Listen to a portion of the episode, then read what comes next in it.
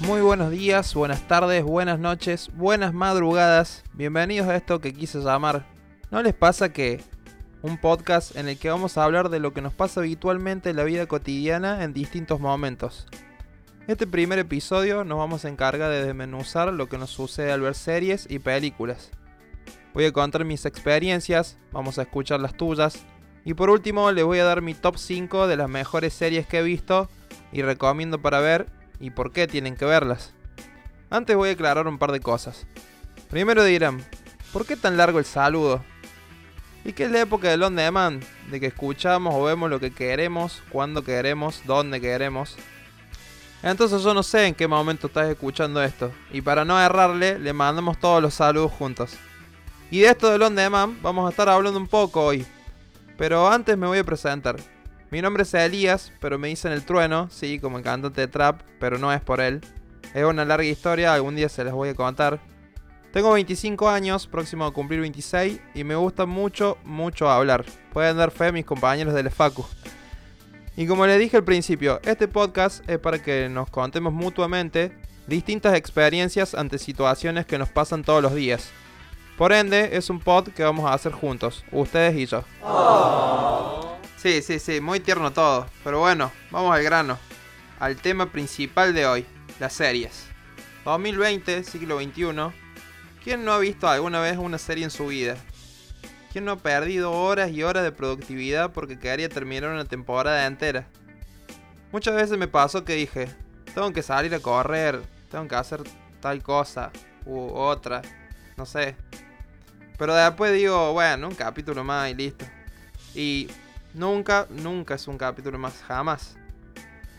No nos podamos quedar con la intriga, es más fuerte que nosotros. Y cuando menos nos dimos cuenta se pasaron horas y horas. Y comparando con la manera de ver series o novelas antes, la verdad yo no me explico cómo sobrevivieron mis viejos, mis abuelos, así de un capítulo por semana. Imagínate que la protagonista de la novela se está muriendo y está por decir a quién le va a dejar la herencia. Y aparece un en el próximo capítulo. No, yo me muero, no. Decime, por favor, no puedo esperar. Les juro, no sé cómo hicieron. Pero bueno, gracias a los avances de la tecnología, hoy tenemos ese poder en nuestro control remoto, en nuestro celu, en la compu, en donde quisiéramos ver la serie. Y no tenemos que vivir ese tormento que ellos vivieron. Aunque también tiene su lado positivo, porque quizás había menos spoilers y toda esa semana se comentaba del capítulo que se había visto. Hoy hablas con algún amigo que te dice que empezó a ver una serie y a la semana ya la terminó y vos pensás, ¿cómo puede ser? Pero vos también sos así, yo soy así. Cuando termino una serie pienso, ¿por qué no la vi más despacio? ¿Por qué soy así?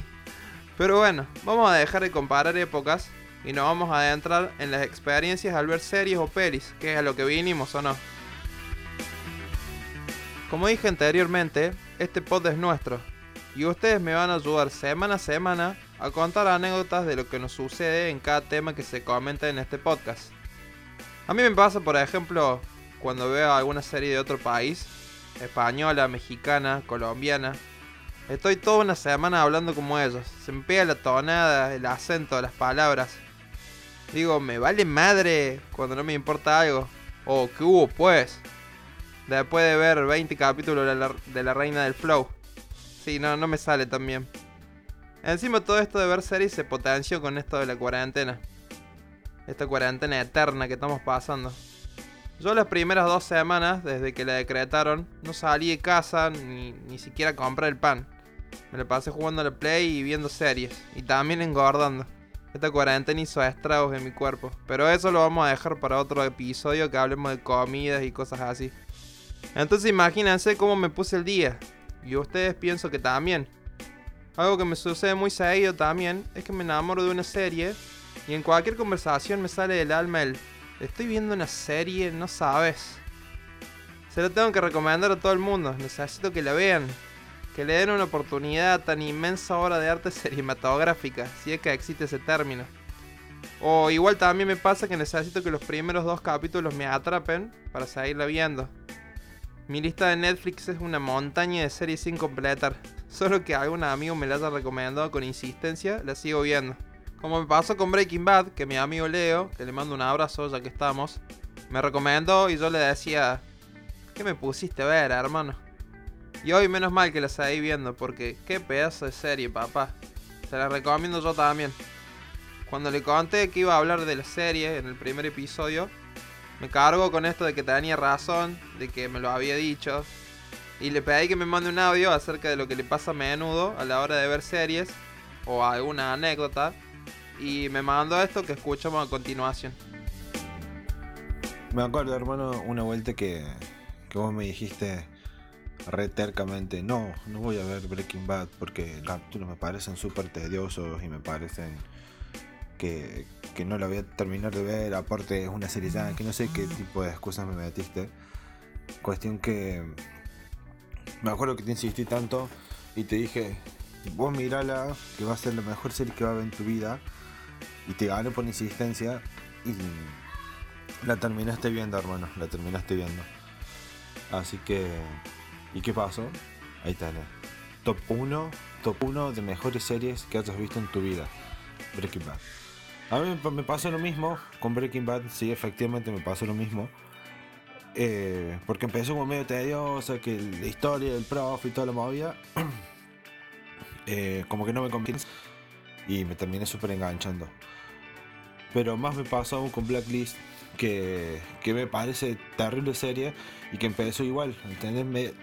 tediosa y y bueno, y me terminé enganchando y te terminé viendo en dos semanas o tres. Así que te lo dije, bro. La mejor serie tuya.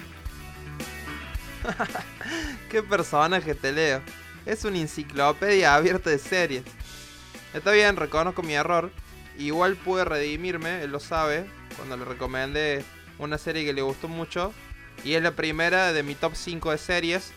Que les voy a contar en un ratito. Quédense, esténse atentos. Pero ahora quiero que me cuenten ustedes qué experiencias hilarantes y divertidas, o extrañas, raras, por qué no también tristes, con él, con ella.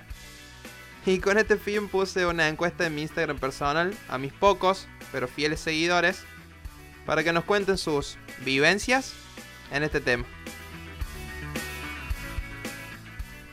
Vamos con la primera experiencia que mandó mi amiga Vir, que dice, una vez estaba viendo una peli tan pero tan aburrida, que yo ni me acuerdo el nombre, que me dormí mal y cuando me desperté tenía el cartel que decía, sigue ahí de Netflix. sí, pasa seguido. Yo no soy de quedarme dormido, la verdad que siempre un toque, un toque antes me, me acuesto, apago el tele o el celu y me duermo. Pero a mucha gente le pasa esto de quedarse dormido, es todo un tema. Seguimos acá con Agus que me pone. Me pasa que me molesta ver una serie cuando está de moda. Entonces la veo cuando ya nadie habla de ella. Como por ejemplo La Casa de Papel. Bueno, en este sentido entiendo la postura de él. La cuestión es evitar los spoilers también, ¿no? Yo en mi caso cuando sale una serie que vengo siguiendo, como me pasó con La Casa de Papel, que cita Agus, la quiero ver lo antes posible juntamente por esto.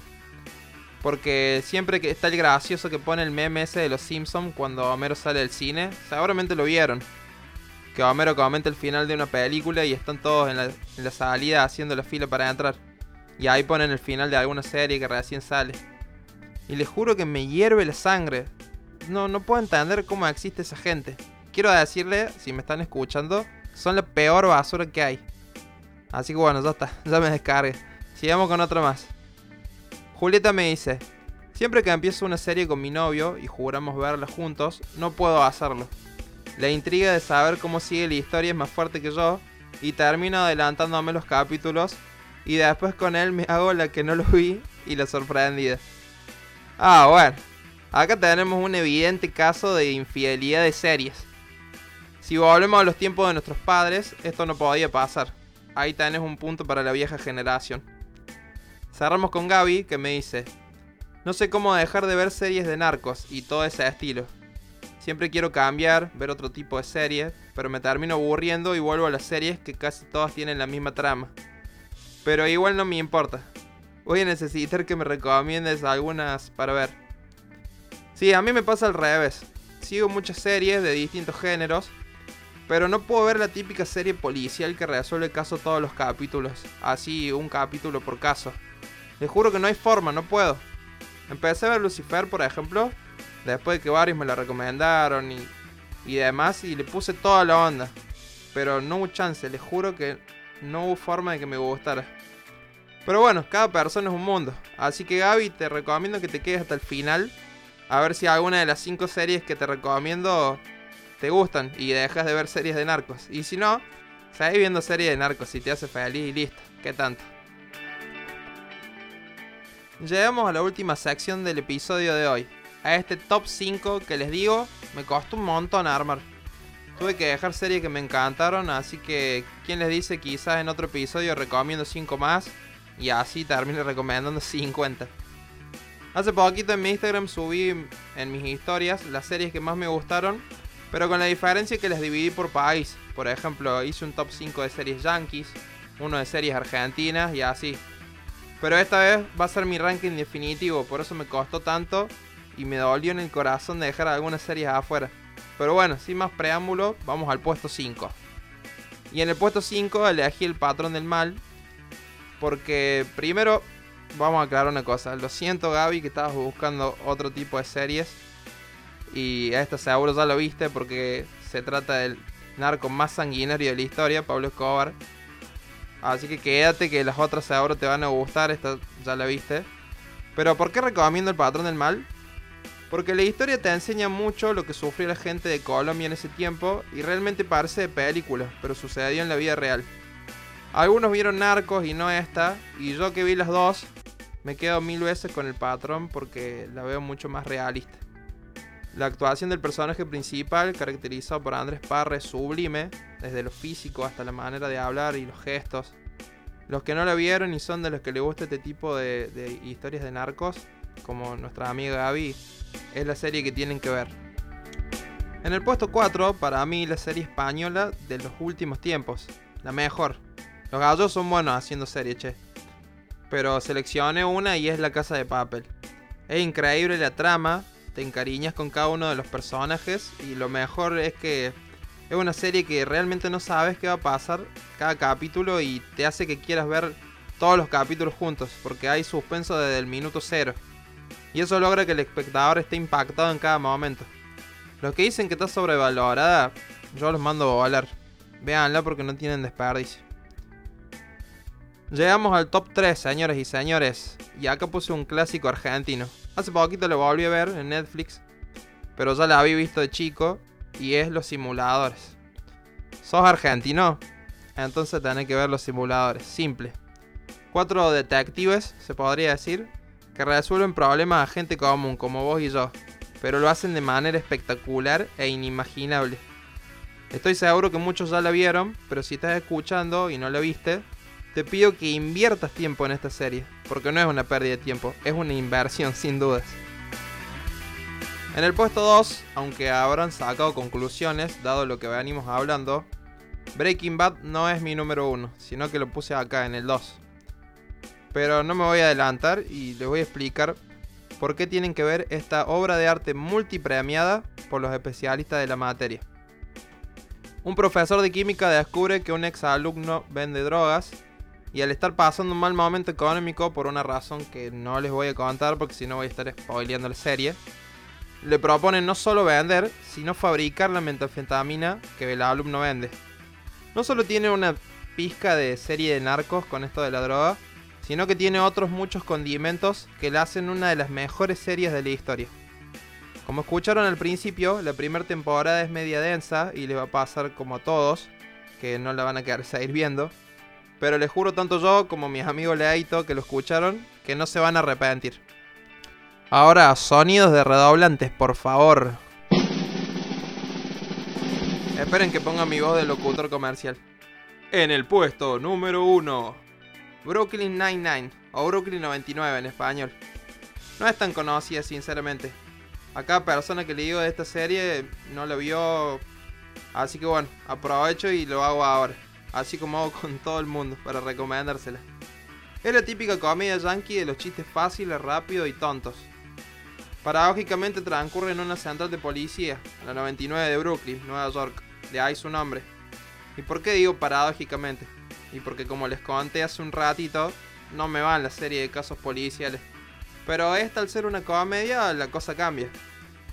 Y de este top es la única que ya vi unas 7 veces, más o menos. Y son 7 temporadas, ¿eh?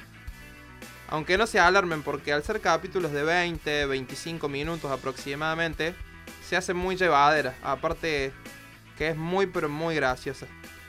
Veanla que les prometo que va a ser una de las mejores comedias que van a ver. Y llegamos al final del episodio. Muchas gracias a todos por reservarse este tiempo y escucharme. Les agradezco por acompañarme, también por participar, mandando su anécdota. Y espero realmente de corazón que se hayan divertido, reído y se hayan sentido identificados con estos casos. Nos volvemos a encontrar en otro episodio de ¿No les pasa que... Hasta luego.